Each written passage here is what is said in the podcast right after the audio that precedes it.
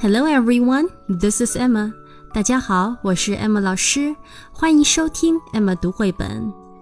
今天我要朗读的是 Biscuit 饼干狗系列的 Biscuit and the Baby。Woof woof, what does Biscuit see? Woof woof, Biscuit sees the baby. Biscuit wants to meet the baby. Woof woof. Shh, quiet, Biscuit.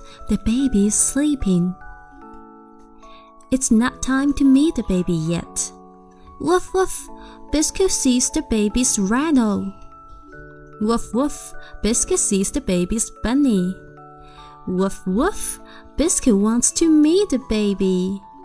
Shh, quiet, Biscuit. The baby's still sleeping. It's not time to meet the baby yet.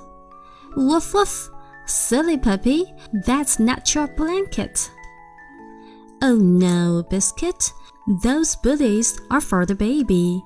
Woof woof. Funny puppy, you want to meet the baby, but it's not time to meet the baby yet. Woof. Wah wah wah wah. Woof woof woof woof. Biscuit, come back. It's only the baby. Woof woof. Here, sweet puppy. Now it's time to meet the baby. Woof woof. Best of all, it's time for the baby to meet a new friend. Woof. The end. Thanks for listening. See you next time. Bye bye.